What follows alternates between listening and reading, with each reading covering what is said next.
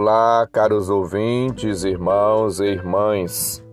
Abramos os nossos corações e nossos ouvidos para fazermos o encontro com a palavra de vida e salvação e nos deixarmos orientar e capacitar pelo Senhor.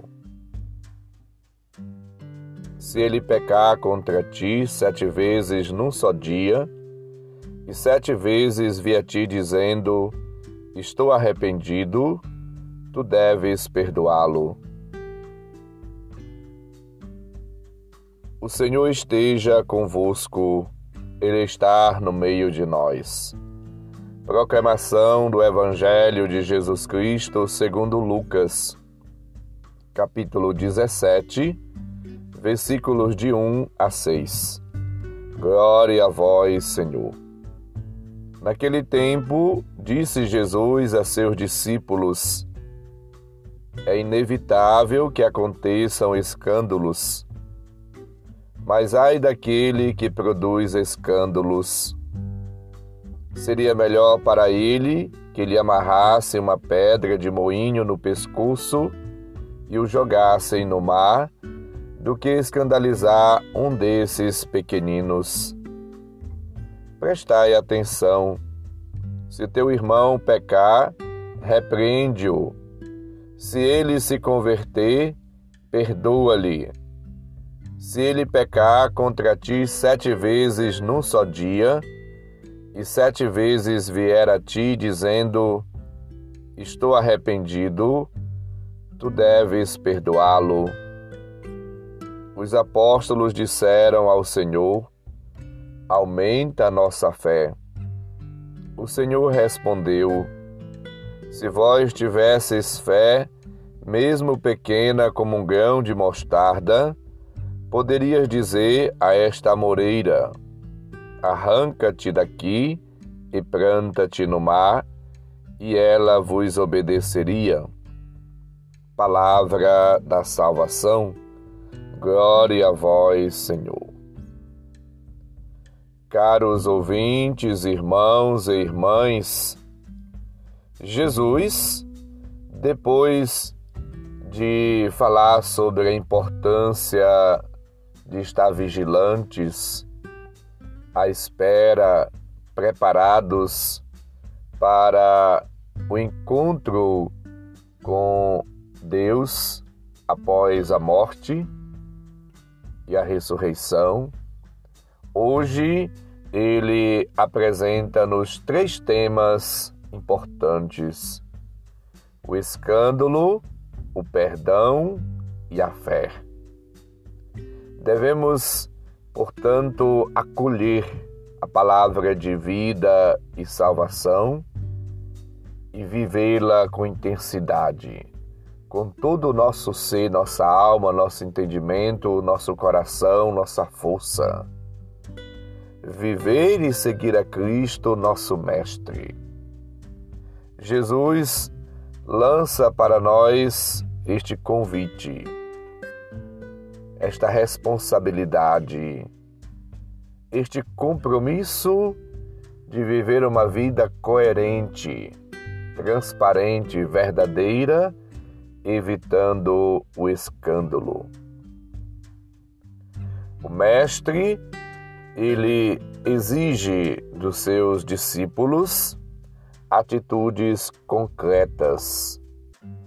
É preciso conceder o perdão a todos e sempre. O perdão é sinal de verdadeiro amor. É no perdão que se revela o amor de Deus para conosco e o nosso amor para com o próximo. Jesus, portanto, convoca-nos a sermos misericordiosos, bondosos, generosos. Jesus elogia a fé das pessoas e, ao mesmo tempo, mostra a importância que ela seja inquebrantável, reta, a fé deve, portanto, transformar a vida. Os discípulos, diante do convite de Cristo a uma vida coerente, sem escândalo, a perdoar e a viver uma vida na fé, suplicam: aumenta a nossa fé. É preciso, portanto, uma fé genuína, verdadeira, inquebrantável, duradoura, contínua. Supliquemos hoje a graça de agir e viver conforme Jesus nos orienta, nos ensina, na unidade com o Pai. Mas também na concórdia, na paz, na amizade entre nós. E se porventura alguém nos ofende, somos chamados a perdoar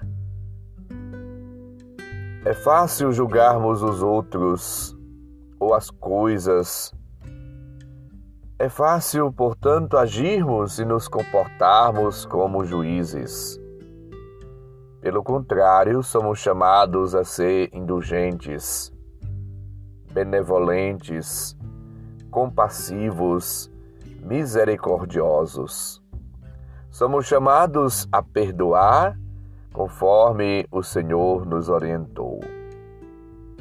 Em 1 Coríntios, capítulo 4, versículos até o versículo 7, apresenta-nos uma nova lei. A lei do amor. Portanto, diz Paulo, o amor é paciente, é atencioso, não é invejoso, não é arrogante, não, não é orgulhoso, Nada faz de inconveniente, não procura o seu próprio interesse, não se irrita, não guarda ressentimento.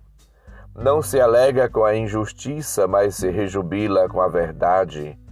Tudo desculpa, tudo crê, tudo espera, tudo suporta. O amor jamais passará. Somos chamados a amar de verdade e a perdoar a todos, assim como o Senhor nos perdoa. Portanto, vivamos uma vida nova. Procuremos dar testemunho de Cristo a todas as pessoas. São Tiago, ele lembra da importância de uma vida cristã vivida na sabedoria que vem do alto. A sabedoria é casta, modesta, pacífica, dócil aos sábios conselhos cheia de misericórdia, dedicada às boas obras. Evita os juízos temerários, as mentiras, a duplicidade. É sobretudo amiga da paz interior e do recolhimento, que são a condição para escutar a voz de Deus e para praticar a justiça na pureza de intenção. Portanto, vivamos na paz interior, na união com o Sagrado Coração de Jesus, praticando a modéstia, o recolhimento, a humildade, a simplicidade, amando a todos indistintamente e perdoando todos aqueles que nos ofendem, nos machucam, nos ferem para que a nossa vida seja de fato expressão, manifestação do carinho, da bondade, da compaixão, do amor, da misericórdia divina.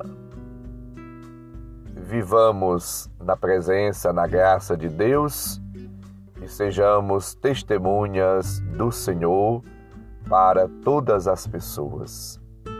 Que a nossa fé seja sempre crescente e que a misericórdia se revele, se manifeste no perdão. O Senhor esteja convosco, Ele está no meio de nós. Abençoe-vos, Deus Todo-Poderoso, Pai, Filho e Espírito Santo. Amém.